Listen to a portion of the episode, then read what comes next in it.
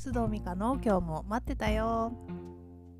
皆さんこんにちは須藤美香です。この収録をしている時点で2020年の12月11日です。いかがお過ごしでしょうか？前回ですね皆さんのストレートな自慢をぜひ聞かせてくださいと募集をしたらメールをくださった方々がいました。ここではね内容は控えますけれどもいいですね。なんかこうもうニヤニヤしながら読ませていただきました。引き続き皆さんの自慢を募集しておりますのであやっぱちょっとこう自慢しちゃおうかなみたいに思った方はぜひ、えー、info.mikasuzo.gmail.com までお寄せください、まあ、誰得だっていう話かもしれないんですがただ私がニヤニヤしながらこう読んでおります。えそして今日は最後にこの番組のオンライン忘年会のお知らせがあります。今年はなかなかリアルで忘年会ができないという方も多いと思いますので、えー、ぜひこちらご参加くださいね。詳細は最後あの番組の最後にお知らせしたいと思います。では今日も皆さんにとって少しでも気分転換になるような時間をお届けしたいと思いますのでどうぞ最後までお付き合いください。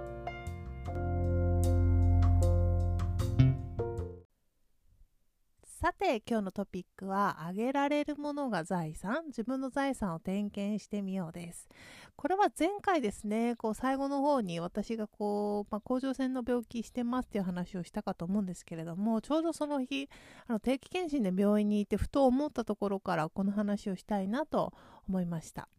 私が今お世話になっているその甲状腺専門の病院、まあ、小さなクリニックなんですけれどもこちらにはもう10年以上通っているんですよね。で福岡市では多分ちょっとねその専門家としては有名な方なのかな。信用のおける治療をしてくださるところなんですけれどもここがねすごいなと思うのが私も10年以上通っていて働いている方々の顔ぶれがねもう一切変わってないんですよ。まあ、小さなクリニックなので先生が1人とあとはま看護師さん兼受付、まあ、医療事務っていうんですかね。そういう方々が4名かな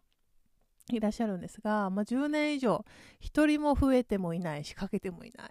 これってね、すごくないですか、まあ、医療業界のことは詳しくないので、まあ、そうでもないよと言われれば、まあ、それで終わっちゃうんですけれども、なんかこう、看護師さんたちがですね、なんていうかね、皆さん本当に安定してるんですよ。いつ行っも皆さん一定の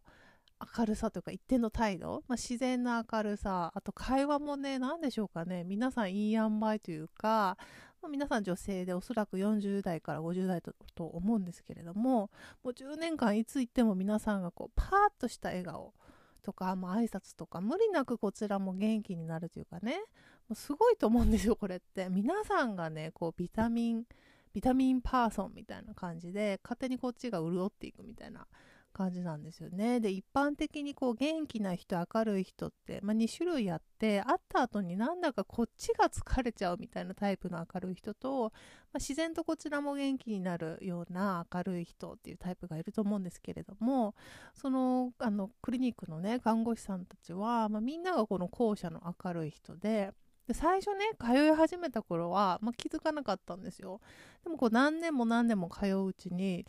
いや彼女たちすごいよなって 気づくようになりました。あの私の人生経験も増えて余計そう思ったのかもしれないんですけれども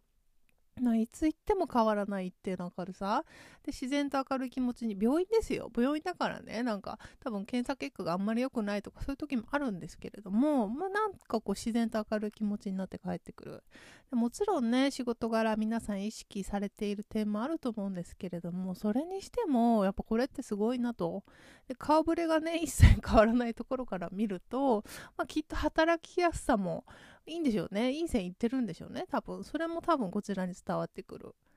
でこの間このクリニックに行って帰ってくる時になんかこうふとこういうことを思い出したんですよ。まあそういえば昔なんかの本でなんか持っているものが財産なのではなくって人にあげられるものが財産なんだよっていうのを読んだなって思い出しましたでどどの本だったか忘れてしまったんですけれどもあこの考え方はいいなと思って印象的で残ってるんですよねであれあげられるものが財産だとすれば、まあ、あのクリニックの看護師さんたちのあの笑顔とかねあの一定の明るさもう絶対ぶれない態度とかものすごい財産を彼女たちは持ってるなってすごく思ったんですよね。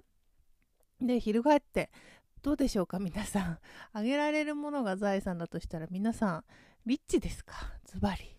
私はですね自分の中であげられるものって何だろうなって改めて考えたんですけれども、まあ、こういうのってやっぱ無理せず簡単にあげられるものの方がなんかこう価値がある気がしますよね。こう無理やり出すというかそういうのではなく、まあ、笑顔とか挨拶とか、まあ、ちょっとした特にこうちょっとした褒め言葉って自分はすごい欲しいのになんかこう出し惜しみしてるなってすごくちょっと反省しました。最近なんでしょうね。寒いのもあってなんかこうますます私デブ症になっているのとあとはもちろんコロナもあって人と接する機会が減ったのでこう、ね、せっかくのこう簡単にあげられる財産、まあ、褒め言葉とか挨拶とか笑顔とかって簡単にみんながあげられる財産だと思うんですけれどそれをねあげる機会もなんかこう減ってるなと思ってでそれに慣れてしまってる自分をこう感じてなんかちょっと反省しました。え皆さんはいかがでしょうか？ね、あげられるものが財産だとしたら、皆さんにはどんな財産がありますか？最近その財産誰かに分けてあげましたか？もし私のように最近ちょっと出し惜しみしてたなと感じたら、この週末誰かにその財産少し分けてあげてみませんか？さて、では今日もえー、最後におまけ話をして終わりたいと思います。今日のおまけ話はお知らせです。まあ、2020年の12月27日日曜日、えー、日本時間の、えー、20時30分、日本時間の午後8時半からですね、えこの番組のオンライン忘年会をしたいと思います。定員は10名、え時間は2時間ぐらいですかね。それを目安にしています。皆さんがね、あの、今年あったこととか、考えたこと、感じたこと、まあ、いろんなお話を、まあ、ざっくばらんにしたいなと思っているんですけれども、まあ、冒頭にもお話ししたように、リアルでね、なかなかそういう忘年会ができないので、今年はできれば、あの、皆さんとお話ししたいなと思って企画しました。忘年会ですので、まあ、よろしければ皆さんお酒なんかも用意してくださいね。参加ご希望の方は info.mikasdo.gmail.com info.mikasdo.gmail.com まで、えー、忘年会参加希望とタイトルにつけてメールをしてください。折り返し詳細のご連絡をしたいと思います。